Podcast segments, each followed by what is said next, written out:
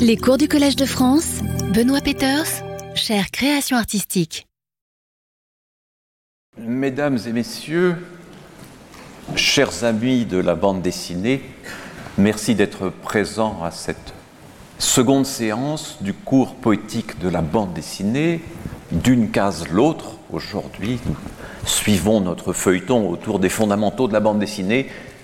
Et dans la seconde partie, donc dans une heure, j'aurai le plaisir de céder la parole à François Skeuten, Schuiten, Schuitan, euh, qui vous parlera de QRN sur Bretzelburg. Voilà. Chaque séance sera ainsi composée en deux parties. Je vous annoncerai la séance de la semaine prochaine tout à l'heure. D'une case l'autre, car la case est un de ces fondamentaux qui fait la bande dessinée, l'un de ces éléments qui est propre à la bande dessinée et qui suffit partiellement à la définir. Alors, j'aurais pu m'appuyer sur une définition de l'un ou l'autre théoricien, de Pierre Fresneau de Ruel ou de Thierry Grunstein, mais je m'appuie sur quelqu'un qui est à la fois un théoricien, il a soutenu une thèse sur la bande dessinée, et un auteur et un éditeur, fondateur de l'association, Jean-Christophe Menu. La bande dessinée doit être constituée d'une succession d'au minimum deux cases séparées par un blanc inter-iconique. Parfois on met le trait d'union, parfois on l'écrit en un mot. C'est une définition qui est intéressante puisqu'elle ne fait pas jouer la combinaison du texte et de l'image, qui dans la définition bien connue de Töpfer était l'élément premier. Ici, il s'agit de l'idée que quelque chose de très particulier se passe dans la case de bande dessinée, qui est qu'elle n'est jamais seule. Et nous pourrions trouver dans ces deux images quasi identiques de Chris Ware comme un joli point de départ, comme une définition minimale, à la fois par euh, l'allusion au malheureux Superman, ou plutôt sans doute au personnage qui, en un cosplay étrange, s'est revêtu de l'habit avant de s'élancer. Deux cases qui semblent presque identiques, mais si nous les observons de près, nous voyons de part et d'autre de ce blanc, de cet espace intericonique parfois baptisé gouttière, nous voyons les altérations, les transformations qui font qu'il ne s'agit pas d'une illustration ou même de deux illustrations, mais bel et bien de deux cases inséparables. Voilà, unité minimale, intéressante aussi, puisqu'il n'y a pas de texte, juste cette toute petite variation que peut-être nous n'apercevons pas au premier instant, et puis si nous regardons de plus près, ces différents mouvements qui séparent les deux images avant et après la chute de Superman. La case de bande dessinée est un de ces éléments qu'il a fallu inventer. Euh, dans un livre qui a fait date et qui reste très important et hautement recommandable, Naissance de la bande dessinée au pluriel de Thierry Spolderen, euh, Thierry Spolderen s'intéresse à la figure d'un grand précurseur antérieur à Töpfer, admiré par Töpfer, nous y reviendrons, William Hogarth. Hogarth connu comme peintre, mais aussi comme auteur de différentes séquences de gravures nous ne sommes pas ici, attention, malgré la disposition provisoire de ces images, nous ne sommes pas ici dans une page de bande dessinée. Nous sommes dans la présentation simultanée de ce qui ressemblerait davantage à un portfolio, une suite de gravures de grand format, indépendantes, elles-mêmes inspirées de tableaux. Et ces tableaux, il y en a plusieurs chez Hogarth, il y a d'autres séries, d'autres séquences, celle-ci est peut-être la plus connue, cette série de six gravures a pu être considérée comme une anticipation de la bande dessinée. Et pourtant, ce dont il s'agit ici, c'est de tout autre chose que de cases de bande dessinée. Bien sûr, il va y avoir une succession narrative, comme il y en avait eu dans l'histoire de la peinture, pensons à Carpaccio et à bien d'autres, mais chacune de ces images appelle une lecture lente, complexe, qui s'apparente un déchiffrage et qui va donc être d'une nature assez fondamentalement distincte de la narration qui s'établira en bande dessinée. Voici la malheureuse jeune fille, arrivée fraîchement de sa campagne, derrière elle la carriole qui l'a amenée, une mère maquerelle célèbre de l'époque qui l'accueille et la prend, si j'ose dire, sous son aile.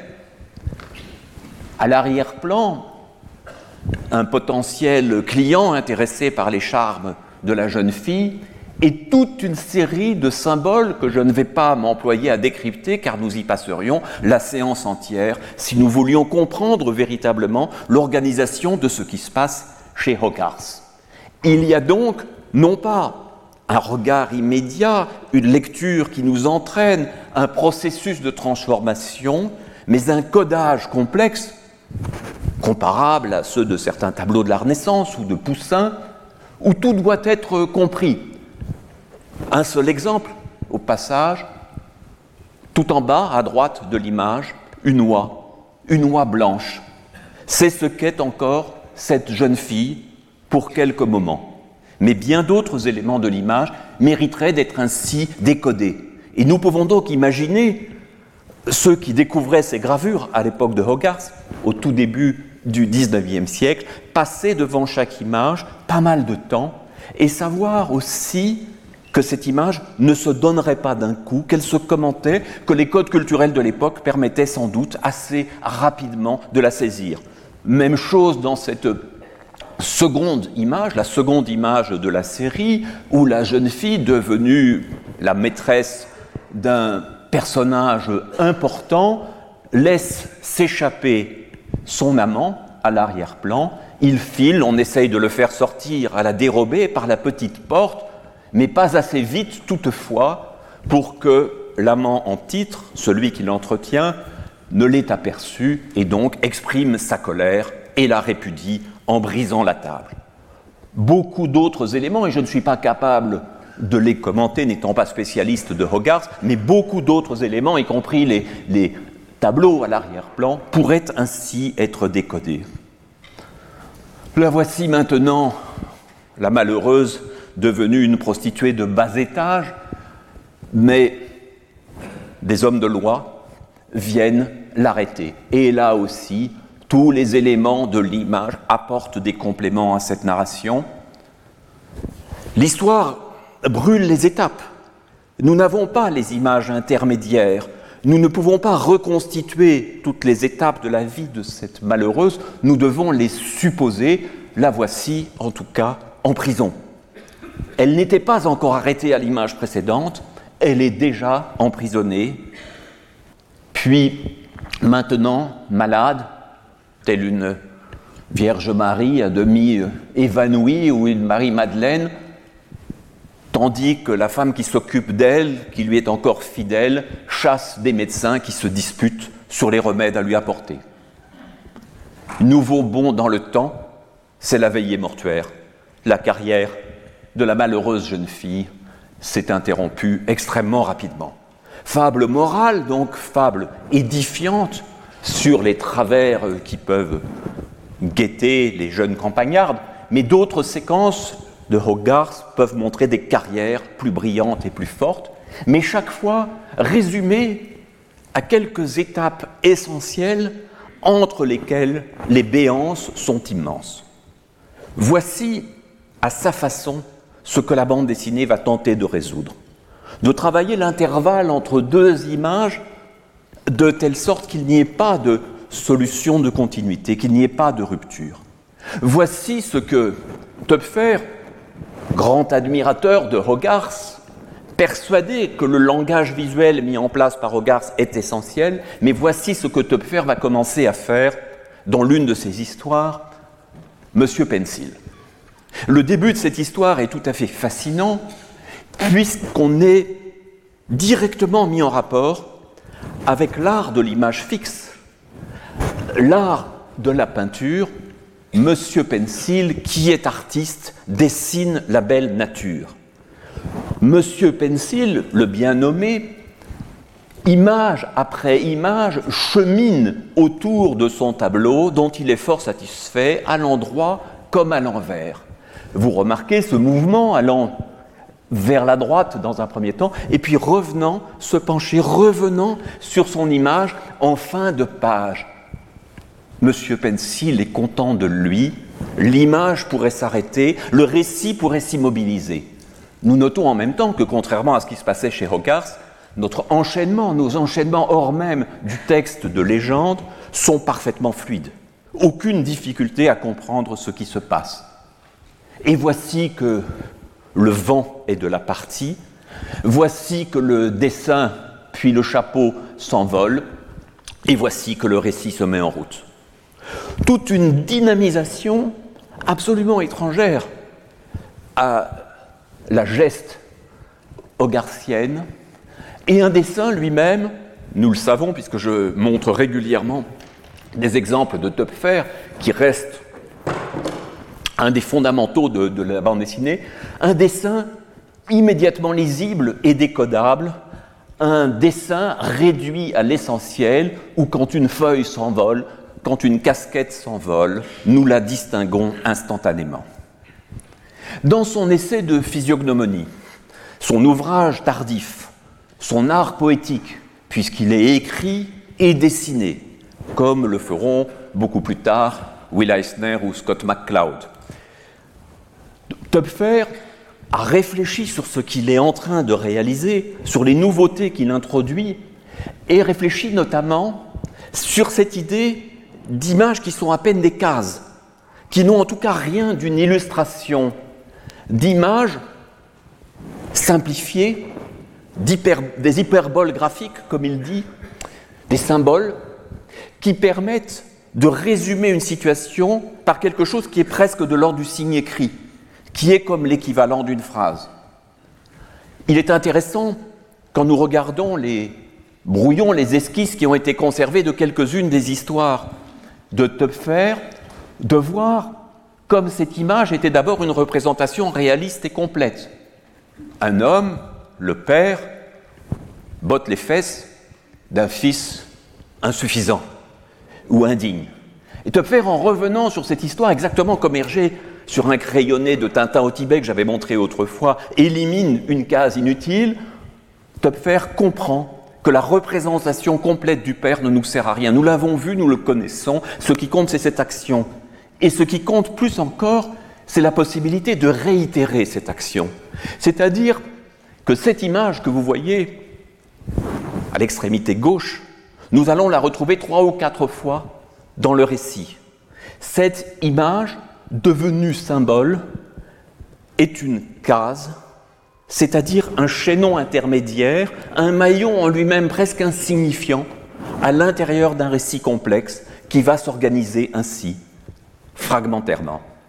C'est quelque chose d'essentiel de l'art de la bande dessinée, que voit Töpfer, donc nouvel exemple, cette fois la deuxième case, est quelque chose qu'il va pousser dans d'autres directions, dans d'autres simplifications, dans des pages très célèbres de l'histoire d'Albert, où il s'agit moins, quand un personnage fait des courbettes, va de porte en porte, de vers en vers, de mondanité en mondanité, il s'agit moins de montrer chacune des actions que par un jeu de simplification et de réitération, de créer une nouvelle dynamique narrative et visuelle. Voilà l'une des inventions fondamentales de Töpfer, une invention qui ne va pas de soi, une invention dans la liberté. Ce, petit euh, personnage que nous voyons baluchant sur l'épaule à la première case, on le retrouve aussi à plusieurs reprises dans l'histoire d'Albert, pérégrinant sans grand succès d'un métier à un autre, vendant ici et le Collège de France serait certainement heureux de connaître cet ouvrage, la grande édition de la métaphysique pittoresque que le pauvre Albert propose à des clients improbables, d'étage en étage. Il y a là véritablement une invention, l'invention d'une image qui vaut moins par elle-même que par la structure d'ensemble dans laquelle elle est prise. Bien sûr, chaque auteur à chaque période, réinventera à sa façon ce type de jeu. Mais il est posé chez Töpfer dans une adéquation avec un dessin par instant rudimentaire et prodigieusement efficace. Lorsque la bande dessinée s'apprête à renaître, à la fin du XIXe siècle aux États-Unis. Je dis renaître, même si elle n'est jamais morte, même si elle ne s'est jamais interrompue, vous le savez si vous m'avez entendu, mais disons qu'elle va trouver dans les grands journaux américains, à la fin du XIXe siècle, une nouvelle expression qui lui permettra de devenir un langage universel, de se populariser. Eh bien, l'invention de Topfer semble dans un premier temps oubliée par celui en lequel on a vu le père de la bande dessinée, Hautco, avec Hogan Saleh, devenu bientôt The Yellow Kid. Chez Hautco, il s'agit d'abord de proposer des images qu'on pourrait dire hogarthiennes, c'est-à-dire de grandes compositions mêlant texte et image, et le texte s'inscrit de différentes façons, avec toute une série de détails extrêmement difficiles à décoder, extrêmement difficiles à comprendre, très probablement beaucoup d'allusions d'époque euh, que le regardeur des années 1895-96 pouvait décoder, mais qui, pour nous, supposerait de se plonger dans l'image, non pas du haut vers le bas, mais peut-être du centre vers la périphérie. Ces images, ces compositions, non seulement intègrent du texte et bientôt des phylactères, vous les devinez à peine, mais on peut les voir, ça et là, dans l'image, perdus d'ailleurs dans les autres codes, mais en plus de tout cela, nous avons euh, chez Hautco cette présence massive d'un texte qui raconte encore quelque chose. L'image donc existe en elle-même, on peut dire une illustration complexe, une illustration allégorique, même si le sujet en est trivial, et c'est une révolution progressive qui permettra à Hautco, dans un moment qu'on a considéré comme fondateur à cause de l'apparition du phylactère, de décomposer sa séquence, d'isoler son personnage. Nous revenons là très proche de la structure topferienne. Vous notez toutefois qu'il n'y a pas de séparation entre les images, mais un, un intervalle suffisant pour qu'on puisse les lire. Et ce qui me semble fondamental dans cette image de septembre 1896, plus encore que le phylactère dont nous avons déjà parlé euh, dans d'autres séances, ce qui me semble fondamental, c'est cette idée d'un nouveau mode de lecture, de gauche à droite, de haut en bas, un processus de séquentialisation où nous allons véritablement d'une case l'autre. C'est un procédé qu'il reprend pendant différentes semaines et pourtant Hautco ne semble pas encore tout à fait convaincu et c'est très intéressant de voir que cette histoire de la bande dessinée au tournant des 19e et 20e siècles ne procède pas de façon linéaire. Hautco n'est pas persuadé qu'il a trouvé là le système car quelques semaines plus tard, nous le voyons, tandis que le Yellow Kid parcourt le monde et vient rencontrer les images d'autrefois, les images d'une autre nature, la peinture, le Yellow Kid au Louvre renoue avec le système illustratif qui était le sien. Aucun des deux systèmes n'a encore véritablement un privilège. Lectrices et lecteurs de l'époque, enfants ou adultes, peuvent passer d'un code à l'autre. Et puis petit à petit s'installe un système qui se rapproche de la bande dessinée telle que nous la concevons, un système qui va très rapidement faire école, probablement plus accessible justement à un jeune public ou un public moins cultivé, moins nourri de références, un public qui n'a pas un commentateur auprès de lui. Et donc nous voyons ici très clairement un mécanisme séquentiel se, mettre en place. Le texte est toujours là, sur la chemise de nuit du malheureux Yellow Kid, mais les, les phylactères s'imposent petit à petit, et surtout, la gouttière, le blanc intericonique, l'espace entre deux cases s'impose. Parfois, pas de blanc, mais toutefois une numérotation une idée que véritablement quelque chose se lit graduellement, que la bande dessinée, si j'ose dire, se vectorise. Et lorsque Hautco entame une autre série, abandonnant le Yellow Kid, la série Buster Brown, les codes, qui vont être ceux d'à peu près tous ses contemporains, les codes, cette fois, ressemblent très fortement à ceux de la bande dessinée telle que nous la connaissons. Les phylactères se sont rapprochés des personnages. Les cases de format presque identique sur la seconde ligne proposent, somme toute, une écriture qui s'imposera comme une grammaire quasi universelle de la bande dessinée. Et pourtant, et pourtant cette euh, grammaire qui va s'imposer tout au long du XXe siècle, aux États-Unis, en France, en Belgique et dans bien d'autres pays, cette grammaire ne sera pas un automatisme. Quand nous regardons beaucoup de bandes dessinées françaises, celle de Vaillant par exemple, nous voyons d'autres codes qui survivent. Et quand nous assistons au début du petit Nicolas, de Sampé Goscinny, ou vous allez le voir plutôt de Sampé Agostini, euh, nous allons voir un auteur, un immense auteur, un futur immense illustrateur, être mal à l'aise dans les codes classiques de la bande dessinée.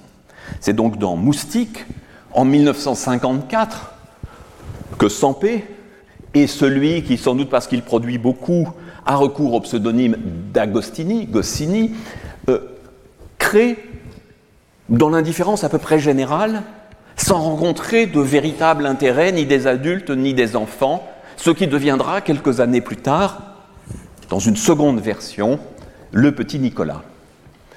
On peut noter, je ne vais pas me livrer à une analyse détaillée, mais on peut noter le malaise de Sampé dans un découpage, dans un système narratif, dans une organisation de l'image qui ne sont pas tout à fait les siens. Nous pouvons par exemple, dans la seconde bande d'images et la troisième, être frappés par la déambulation de, de, la droite vers la gauche, contrairement à ce que Topfer, Hergé et bien d'autres auront mis en place, Mackay aussi, euh, une manière de faire coïncider les mouvements des personnages et l'œil du lecteur ou de la lectrice. Ici, dans cette séquence un petit peu compliquée, deux personnages se ressemblent un peu trop, le père et le voisin, et la situation, si nous la lisons de près, n'est pas parfaitement intelligible. Il nous faut véritablement lire l'ensemble des bulles pour comprendre aisément ce qui se passe. Cela n'enlève pas, évidemment, à ces pages premières leur charme. Nous y reconnaissons un certain nombre des qualités et de Goscinny et de Sampé, mais l'expérience a été de courte durée, interrompue à la demande de Sampé lui-même, avec cette phrase qu'il dira plus tard J'ai horreur de la bande dessinée, des petits carrés et des grosses lettres. Et ce que Sampé va mettre en place avec Goscinny, au moment où commence à triompher Astérix et bien d'autres séries majeures scénarisées par Goscinny, c'est un autre système, c'est une autre réussite.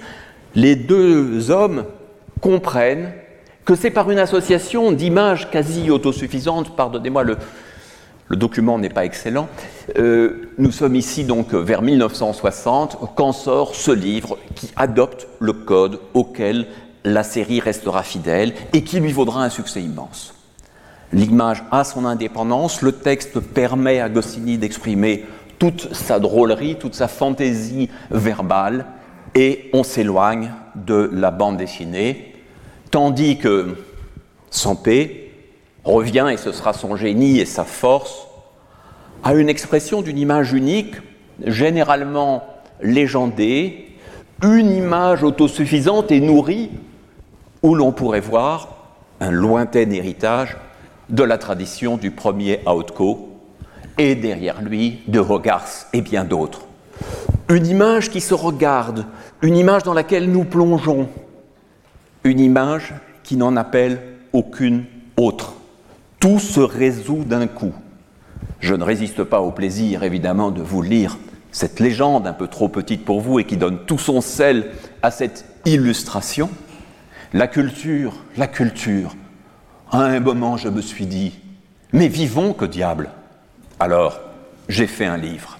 Et cette dernière illustration du génial Sampé, cette petite dame perdue au centre de la prairie, ce petit peintre sur la droite, et la phrase Pense à ne pas m'oublier. Nous n'oublierons pas Sampé, mais nous ne l'inscrirons pas de manière erronée dans cette tradition de la bande dessinée avec laquelle il l'a parfois joué, comme dans Monsieur Lambert, où il compose avec des phylactères, mais sans pour autant adhérer aux codes fondamentaux de la bande dessinée. Entrons dans le vif du sujet. Essayons de comprendre ce qui se passe d'une case à l'autre, d'une case l'autre, par ce jeu si simple entre contiguïté et continuité. Ce qui est à côté va produire des effets de récit. J'ai déjà montré, il y a quelques semaines, dans un autre contexte, cette planche superbe de Elsie Segar dans Popeye. Popeye, Olive est hors champ et le petit bébé. Nous voyons d'abord euh, ce mouvement de gauche à droite que j'évoquais il y a un instant, cette simplicité, cette continuité ou quasi-continuité du décor, cette manière de suivre une action euh, sans texte, sinon quelques bruits, nous voyons le jeu habile d'une ligne d'image à l'autre, la constance des images, une lecture qui se propose jusqu'à la chute finale. Popeye distrait ne s'est pas rendu compte que le bébé lui avait échappé et lui recommande de faire attention en montant sur le tabouret car il s'expose à de graves périls. Mais avant cette euh, chute, toute l'action est parfaitement décodable et tous les intervalles entre deux cases, entre deux images, ont été parfaitement maîtrisés pour que la fluidité s'impose. Contiguïté, continuité, parfaite narration à travers les douze images que compte cette page. C'est un mécanisme que nous allons trouver dans d'autres euh, bandes dessinées, un jeu de variations parfois minimales ou minimalistes, mais qui permet d'une case à l'autre de générer ces petites transformations, ici chez Schulz accentuées par le dialogue, ces petits jeux parfois d'attitude, de gestes, de physionomie, qui à l'intérieur même d'un décor absolument constant, nous donnent ce sentiment que nous sommes bel et bien dans un langage neuf. Peut-on mettre les étoiles dans un petit seau? Peut-on récupérer ces étoiles demande Linus à Charlie Brown, qui en sait bien plus, évidemment, puisque c'est un grand. Et non, on ne peut pas les mettre, malheureusement. I'm afraid not. Et donc le petit saut est lancé. Notez ces, intervalles de silence. On est là vraiment dans une écriture assez voisine de celle que nous avions vue avec les deux cases initiales de Chris Ware. Il se passe de toutes petites choses d'une case à l'autre, comme il s'en passe d'autres, plus minimales encore, dans Nancy de Ernie Bushmiller et le strip, qu'il soit horizontal ou présenté sous forme de carré, correspond extrêmement bien à ces jeux qui bougent à peine. Donc, cette paresse, mais qui est encore plus paresseux que le personnage, le, type qui dessine tout cela. Bon, petit jeu évidemment, peut-être d'une semaine ou une solution expéditive, c'est souvent le cas chez les auteurs de strip, permet de bien s'en sortir, de dessiner peu, mais de dessiner avec sens la neige qui monte, les personnages qui disparaissent et s'évanouissent. Voilà l'art de la bande dessinée, le voilà aussi dans un récit dramatique et fantastique, un exemple classique, euh, analysé déjà par plusieurs auteurs, cette adaptation d'Edgar Poe par le grand dessinateur argentin Alberto Breccia, où beaucoup de cases, et prenons par exemple celle qui est au centre de la deuxième ligne, beaucoup de cases auraient extrêmement peu de signification si elles étaient isolées. Si nous proposions cela comme un dessin en soi, comme une illustration, on dirait c'est bien pauvre. Mais quand nous voyons la transformation, la porte qui s'ouvre, le visage qui se découvre d'abord un petit peu, puis plus largement la menace qui s'établit lorsque nous voyons l'organisation d'une double page comme celle-ci, nous comprenons bien que dans ce système, et même si Breccia est un dessinateur virtuose et capable d'images extrêmement complexes et sophistiquées, que ce soit en noir et blanc ou en couleur, dans, dans l'Éternaute, dans Péramus et dans bien d'autres récits, il y a ici le choix d'adapter ce conte fantastique, cette terreur, avec presque rien, mais de faire jouer ensemble ces images Nous pouvons ajouter évidemment une troisième dimension à ces contiguïtés et continuités que j'évoque, une troisième dimension qui est celle de la simultanéité, dimension sur laquelle je reviendrai dans le cours de la semaine prochaine consacré à la page. Bien sûr, séparer la case et la page est un artefact, puisque si on isole tout à fait la case, on a quitté la bande dessinée. Mais nous voyons bien ici qu'il y a à la fois ce jeu tout à fait continu des séquences, des séries d'images qui alternent, et en même temps cette perception immédiate et globale que propose la bande dessinée, par exemple en se resserrant progressivement sur un visage. Et voici, j'en ai sauté quelques-unes, comment l'histoire se termine, où ce sont des variations absolument minimalistes des deux séries d'images et de quelques textes qui permettent euh, peu à peu de clore l'histoire sur la note la plus terrifiante. Nous sommes là non pas dans un dessin pauvre, mais dans un dessin réduit à son essence pour que tout puisse glisser, fonctionner d'une image à l'autre, d'une ligne à l'autre. Et c'est une écriture que nous allons retrouver à travers toute l'histoire de la bande dessinée, et ce n'est pas un hasard qu'on la retrouve chez Hugo Pratt, euh, qui a vécu longtemps en Argentine, qui a bien connu Breccia, qui est lui aussi un maître du noir et blanc, et qui retient peut-être de Breccia, peut-être d'autres auteurs autour de lui, peut-être d'une envie aussi euh, parfois de se simplifier la vie, et vouloir se simplifier la vie peut être une manière d'inventer, cette idée qu'en n'ayant quasi pas de variation d'une image à l'autre, quelques détails, une cigarette qui disparaît, la main qui apparaît ou se retire, en faisant varier simplement le dialogue, on obtient une écriture plus efficace, plus forte que par un jeu pseudo-cinématographique de chant contre chant, de passage du plan d'ensemble au plan américain. Et nous voyons là combien euh, celles et ceux qui croient honorer la bande dessinée en la comparant au cinéma et en pensant que le cinéma aurait repris son écriture, son découpage, euh, que, la bande dessinée aurait repris son écriture, son découpage au langage cinématographique, combien ils se trompent, car un effet comme celui-là n'a rien à voir avec celui d'un long plan fixe au cinéma. La réitération de ces images, les infimes variations, la capacité de les percevoir à la fois ensemble et successivement produit un tout autre effet. Il est amusant de voir que, en glissant d'un monde à un autre, d'un style à un autre, d'une bande dessinée plutôt sérieuse à une bande dessinée clairement humoristique comme Astérix en Corse de Goscinny et Uderzo, nous retrouvons le même dispositif, le même sens de la mise en scène. On vante souvent le génie de Goscinny, à juste titre, et vous savez mon admiration pour lui, mais il ne faut pas oublier l'immense talent de metteur en scène et de dessinateur d'Uderzo. Et ici, ce personnage de gauche, le Corse, immobile, le soldat de plus en plus terrorisé, bien sûr il y a les fonds de couleurs qui se modifient, mais il y a surtout cette idée de concentrer le regard sur ces détails, ces métamorphoses, sans distraire ni par euh, du décor, ni par une variation d'angle de vue, efficacité extraordinaire, rompue par la dernière case, beaucoup plus grande, qui nous propose une toute autre perspective sur la scène.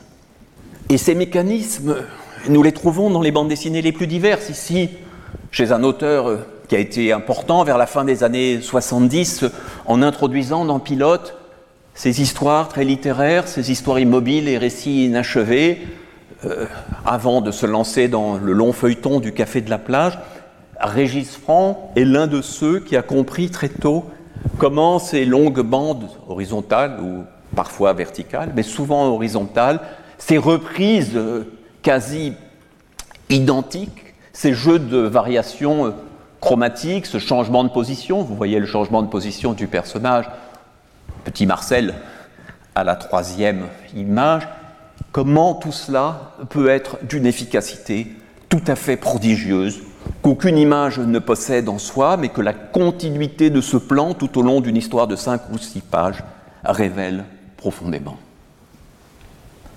D'autres on devrait parler ici quasiment de euh, contiguïté, discontinuité, tout en jouant très profondément de l'alternance et de la succession des images et en instaurant une lisibilité, vont nous donner sur l'ensemble de la page un regard plus complexe. Les rapports de l'image 1 à l'image 2, de l'image 3 à l'image 4, ne sont pas du même ordre d'évidence que dans les exemples précédents. Il s'agit peu à peu, en posant plusieurs séries dans plusieurs albums de Manu Larsenet, Blast, magnifique épopée, ou le rapport de Brodeck, librement inspiré du roman de, de Philippe Claudel, pose une écriture qui est bel et bien dans la continuité, qui est bel et bien faite de cases qu'on pourrait difficilement séparer les unes des autres, voyons la troisième image de la seconde bande, mais qui, en même temps, nous impose d'aller construire nous-mêmes la continuité, d'établir des liens euh, subtils entre les images qui composent la séquence et qui ne se raccordent pas instantanément. Mais pourtant, profondément, ce qui anime Manu Larsonnet à ce moment-là, ce sont des préoccupations du même ordre dans une écriture dont on pourrait dire qu'elle est nourrie de toute l'histoire antérieure de la bande dessinée et de la capacité de la lectrice ou du lecteur à aller chercher par-delà les évidences la continuité narrative. Usage du silence, dialogue parcimonieux, variation du visage, il y a euh, là quelque chose qui révèle d'autres possibilités à l'intérieur de cette intelligence profonde de la case, comme chaînon, comme fragment, comme image partielle et parcellaire. Le temps de la case. Oui, car nous pourrions après ces premières évocations, nous dire, somme toute, comme peut-être je me le suis dit à une époque, que la case en soi n'est rien et que seuls les liens entre les cases font la bande dessinée. Or, cette idée est factice. La case va être porteuse d'un temps qui n'est pas celui de l'instantané photographique, qui n'est pas celui du photogramme cinématographique. La case va être porteuse d'une durée avec laquelle elle peut jouer. Il peut y avoir une épaisseur, une épaisseur temporelle de la case. Euh, ce début de l'île Noire, dans sa version première, dans cette version non seulement euh, noir et blanc, mais originelle dans sa construction, puisqu'il y aura une première version couleur et puis une version totalement redessinée euh, que les amateurs regrettent un peu. Il se passe ici quelque chose d'extraordinaire, c'est que Hergé, qui avait démarré au XXe siècle euh, comme chargé de l'illustration, mais aussi de la photographie, et qui semble ne pas avoir révélé tous ses talents en tant que photographe, je crois qu'il disait, racontait plaisamment à Numa Sadoul qu'il avait réalisé une photo d'un chat et une photo d'un match de sport mais qu'après le développement, on ne savait pas laquelle représentait le chat et laquelle le match sportif. Il exagérait un peu, c'était sa façon de se raconter. Il n'empêche qu'il n'était pas à l'aise avec la photographie. Que nous montre-t-il? Euh, Quelque chose de tout à fait invraisemblable à cette époque, c'est que Tintin, qui n'a connu que quelques aventures, Tintin qui est certes allé euh, en Extrême-Orient, euh, qui a voyagé en Amérique latine à la poursuite du fétiche à l'oreille cassée, eh bien Tintin est suffisamment célèbre pour qu'on donne de ses nouvelles quand il ne se passe rien, quand il n'y a pas d'aventure. Le fameux reporter Tintin se repose actuellement à la campagne, le voici en promenade avec son inséparable Milou. Vous imaginez le niveau de célébrité qu'il faut. Et, donc, euh, ce Tintin immobile, ce Tintin privé d'aventure, ce Tintin figé par la photographie qu'il a saisi, on ne sait comment, ce Tintin se réveille et entre dans la bande dessinée. Ce Tintin, ou plutôt ce Milou, va passer d'une case l'autre par un bond. Et ce mouvement qui permet à l'histoire de se mettre en route, qui permet de ne pas être euh, comme le personnage de Monsieur Pencil qui tournait autour de son dessin et qui en était satisfait, qui le trouvait bien d'un côté comme de l'autre, eh bien ce Tintin ne se satisfait pas de la fixité, ne se satisfait pas de l'image unique, ce Tintin se lance dans une aventure qui, extrêmement vite, en une douzaine de cases, va nous amener à une situation dramatique. Voilà comment nous entrons dans une aventure. On se promène à la campagne, il ne se passe rien, on entend un avion, on s'en approche pour rendre service. Bonjour messieurs, puis-je vous être utile? Un coup de feu. Voici Tintin inanimé, voici la double page de la semaine qui s'achève.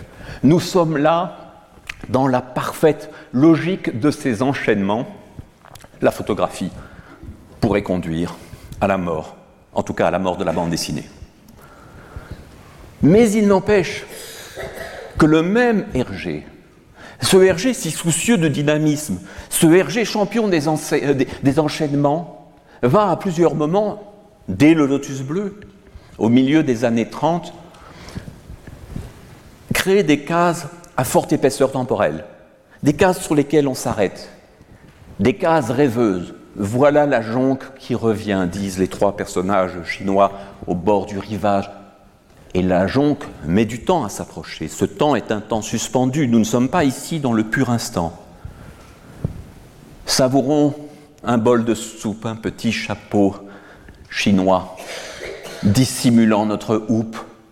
Et voyons que ce temps, ce temps immobile, ce petit os que nous devinons dans la gueule de Milou, nous propose à l'intérieur du récit mouvementé du lotus bleu une pause, un moment qui vaut pour lui-même et une image à la composition parfaite que nous pourrions presque, si elle n'était prise dans la logique de la page, de la double page et du livre, considérer comme un petit tableau. C'est ce qui explique d'ailleurs que certaines de ces cases soient devenues plus tard des sérigraphies, des posters et des images isolées. Mais le temps de la case peut être aussi celui d'un instantané, mais un instantané étrange qu'aucun appareil photographique n'aurait pu saisir. La théière est en train de tomber, la table en train de se renverser. Tout éclate. Et en même temps, ce moment, comme celui des chutes dans Tintin et dans d'autres bandes dessinées, ce moment ne correspond à aucun instant réalistement crédible. Aucun photographe, fût-ce l'Artigue qu'Hergé admirait tant, aucun photographe ne pourrait saisir aussi synthétiquement cet instant fugitif. À nouveau, un temps immobilisé, une densité de l'effort que nous voyons chez Tintin qui vient d'arracher de Chang à la rivière tumultueuse, à la crue. Nous sentons dans cette image à la fois comme la nostalgie de la peinture d'un temps arrêté et comme le rappel de la bande dessinée par ces petits signes autour de Milou, cette eau qui dégouline, ces petites gouttes autour du visage de Tintin qui nous marquent que nous sommes bien dans une image qui est fragment d'un temps en train de se dérouler. Capacité chez Hergé, dès cette époque, comme chez Manu Larsenet, de construire une page aussi sur de la discontinuité. Tandis que Tintin essaie d'échapper aux pressions qui pèsent sur lui, aux menaces constantes dont il est victime, ici il est prisonnier, l'histoire se déroule, la guerre se déroule et progresse. Nous passons du champ de bataille à la tribune de la Société des Nations, aussi efficace alors que l'ONU aujourd'hui. Et une fois de plus, le Japon a rempli sa mission de gardien de l'ordre et de la civilisation en Extrême-Orient. Tout cela se raconte à travers des images qui sont autant de fragments et qui pourtant réussissent fort bien, si isolées soient-elles, à nous raconter une histoire intelligible par les plus jeunes. Hergé, grammairien inlassable de la bande dessinée, et Hergé, virtuose des enchaînements, est l'un des seuls à pouvoir construire une histoire sérieuse et mouvementée tout en ménageant des moments ou des cases infimes qui ne valent pas tant par elles-mêmes que par leur succession, par leur enchaînement, ces petites cases carrées du crabe aux pinces d'or qui vont lancer l'histoire. On est donc bien là au cœur de la narration, mais on ne résiste pas à l'idée que la bande dessinée peut être aussi ce mouvement de dynamisation, ce mouvement à l'opposé, je le redis, du,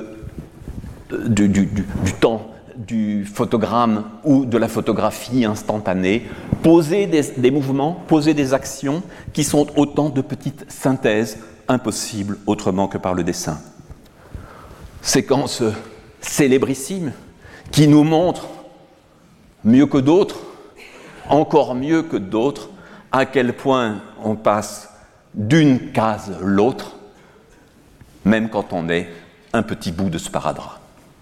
C'est comme cela que le récit se construit, de gauche à droite, d'une ligne à l'autre, jusqu'à la chute, jusqu'au retour à l'expéditeur. Petit mouvement qu'aucun autre art, je crois, n'avait pu proposer.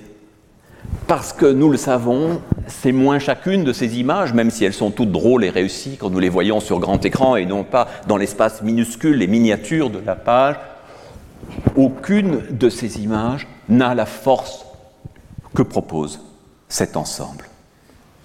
Inscrire du temps dans l'espace, je le disais l'autre fois, inscrire de l'instantané à l'intérieur d'un grand tableau d'allure bruegelienne, on reconnaît ici le travail des studios Hergé, l'envie de créer de multiples scénettes, mais ce qui compte ici, c'est moins la vaste composition que l'idée que tous ces éléments sont suspendus dans un mouvement, un mouvement impossible, figé par le dessin et en même temps qui nous conduit à parcourir l'image. Inscrire du temps dans la case, jusqu'à la, pousser à ses limites.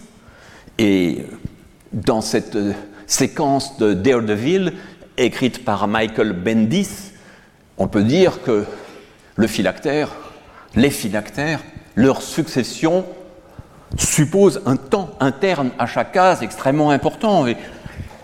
En regardant les commentaires euh, de cette image et de quelques autres sur les forums, je voyais beaucoup de lecteurs mécontents, considérant qu'il ne s'agissait presque plus de bande dessinée, qu'il s'agissait d'un monologue, je ne sais pas, d'une séquence de, de stand-up. Mais pas du tout. C'est une manière de se dire aussi qu'une conversation concentrée sur un seul visage ou une fragmentation des phylactères plutôt qu'un long texte peuvent proposer un temps interne à la case. Je me souviens, François Skeuten doit s'en souvenir aussi, que lorsque nous étions au Japon il y a 20 ou 25 ans, chez un rédacteur en chef qui voulait faire dialoguer les comics, la bande dessinée européenne et les mangas, il nous disait le problème chez vous, ce qui résisterait chez les Japonais, et bien plus ici dans le travail de Daredevil, euh, c'est qu'on ne peut pas photographier en un même instant un phylactère très court et un visage. On ne peut pas prendre juste cette instantanéité. Mais pourquoi l'instantanéité serait-elle le seul mode d'existence de la case en bande dessinée? Pourquoi n'y aurait-il pas un temps interne? Je me souviens par exemple qu'il nous reprochait d'avoir un personnage qui parlait un phylactère dans le haut de l'image et puis un autre phylactère beaucoup plus bas, alors qu'à d'autres moments, un phylactère mordait sur un autre. C'était le temps qui était passé, c'était le temps de l'image, le temps entre la question et la réponse, le temps de l'hésitation, le temps du mouvement. Dans d'autres expériences, euh, ici Podom, du regretté Hubert et du dessinateur Zanzim, euh, une tentative euh, qui me laisse un petit peu perplexe, mais qui est intéressante en tant que tentative, de faire exister plusieurs moments d'une action au sein d'une même case. C'est-à-dire, au fond, de créer un effet de case virtuelle à l'intérieur de la case. C'est marqué dans la première image, c'est plus marqué encore dans la deuxième, sur la droite. C'est un jeu, c'est une possibilité, pourquoi pas? Personnellement, je crois quand même assez fortement à l'aptitude de la bande dessinée à dérouler séquentiellement euh, ces possibilités. De la même façon, euh, ceux qui se souviennent de la belle série de François Bourgeon, Les Passagers du Vent, au tournant des années 70 et 80, se souviennent certainement, mais on en trouve d'autres exemples, par exemple dans Body Long Way de, de Derib, d'incrustation, d'inclusion de cases à l'intérieur de la case, d'une sorte de focalisation sur des instants. Ce sont des procédés qui tentent de transgresser un peu la linéarité de la lecture de la bande dessinée, dont on a le sentiment euh, que peut-être les auteurs d'aujourd'hui y ont moins recours, mais qui ont représenté aussi cette envie de travailler la simultanéité en même temps que la continuité. Bien sûr, dans les mangas, et j'en montre trop peu d'exemples aujourd'hui, le travail de la fragmentation, c'est surtout l'aptitude à faire fonctionner l'instant, notamment dans cette remarquable série de Matsumoto qui s'appelle Ping Pong.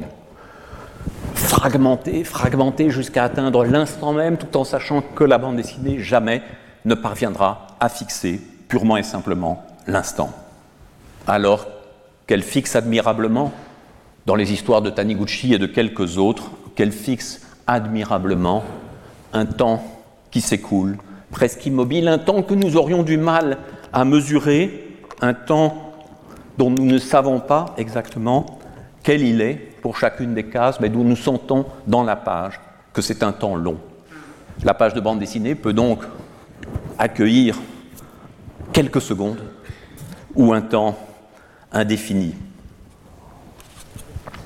Exemple aussi chez Chris Ware qui en fournit tant et tant sur l'usage de la case dans Building Stories, de, cette, de ce moment, de ce, jour, ce moment d'une journée, ce petit matin, cette ouverture d'un magasin, autant de minuscules cases, autant de cases fragments dont aucune ne fait sens tout à fait et dont l'ensemble propose une composition d'une grande subtilité et d'une grande force d'évocation.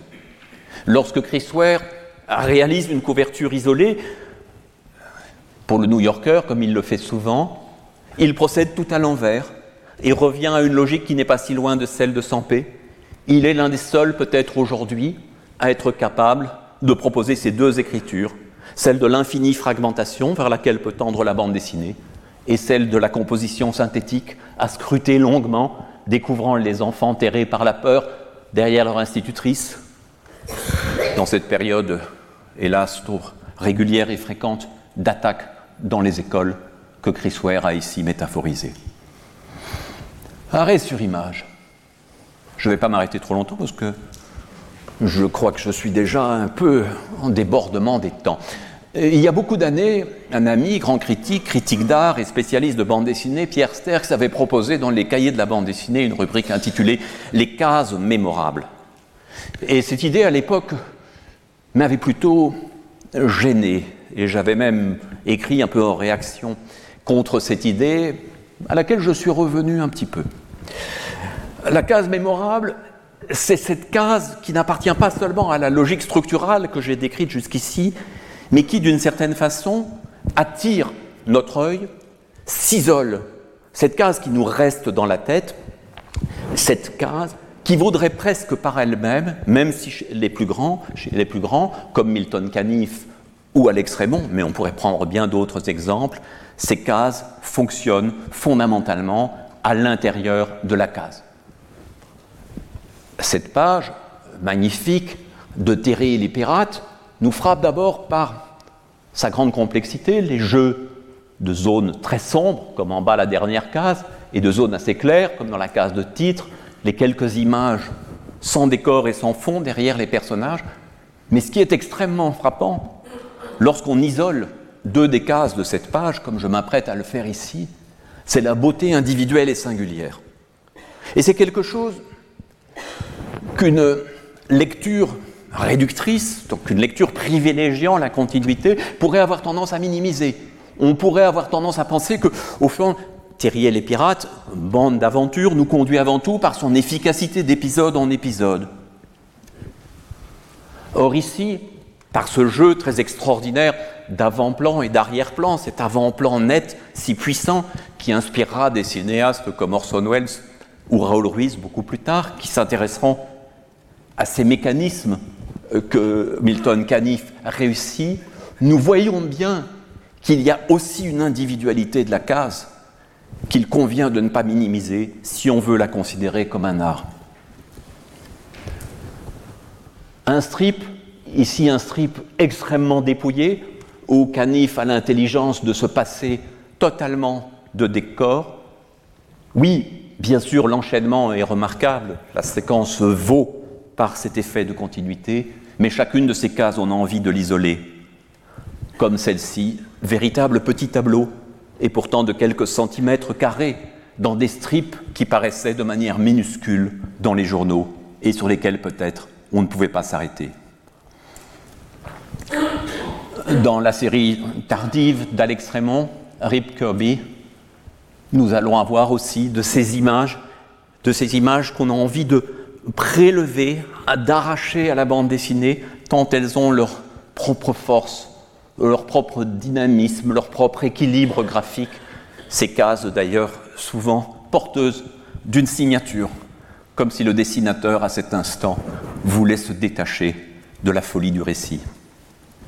Mais ces cases, nous les retrouvons dans des bandes dessinées plus récentes, des moments d'arrêt, des moments d'immobilisation du temps, des moments presque picturaux où l'action est suspendue, ici chez Loustal et Paringo, là chez Bilal, dans une attitude assez comparable, ici dans cet très bel album Tokyo Kaido de Minetaro Mochizuki. On croit parfois que le manga est tout entier porté par la précipitation et le mouvement. Il peut l'être aussi par la suspension, le temps du regard, le temps de la rêverie. C'est un autre temps de la case avec lequel la bande dessinée peut jouer parfaitement. Entre les cases, on dit parfois, certains le croient encore, qu'Autko aurait inventé la bande dessinée. On sait que c'est plutôt Topfer, même s'il y a pas de moment clé d'invention, mais quand nous voyons cette image de Rabier de 1894, donc avant la date officielle, on peut dire que le langage de la séquence, de l'espace intericonique, euh, de la maîtrise d'une continuité narrative est parfaitement au point. Et vous voyez que ce blanc, ce blanc entre les cases, des cases de même forme et de même format, euh, ce blanc qu'on appelle parfois gouttière, est déjà tout à fait en place. Il est là dans la bande dessinée classique et par exemple dans la série Les Schtroumpfs qui parvient, surtout dans cet épisode de la flûte à six Schtroumpfs, à faire coexister des personnages de tailles différentes et de mondes différents à l'intérieur des petites vignettes. Les cases sont des petits mondes, des petits mondes sur lesquels on s'arrête, mais le blanc intericonique, l'écriture est là, la même que chez Rabier, le code a été repris.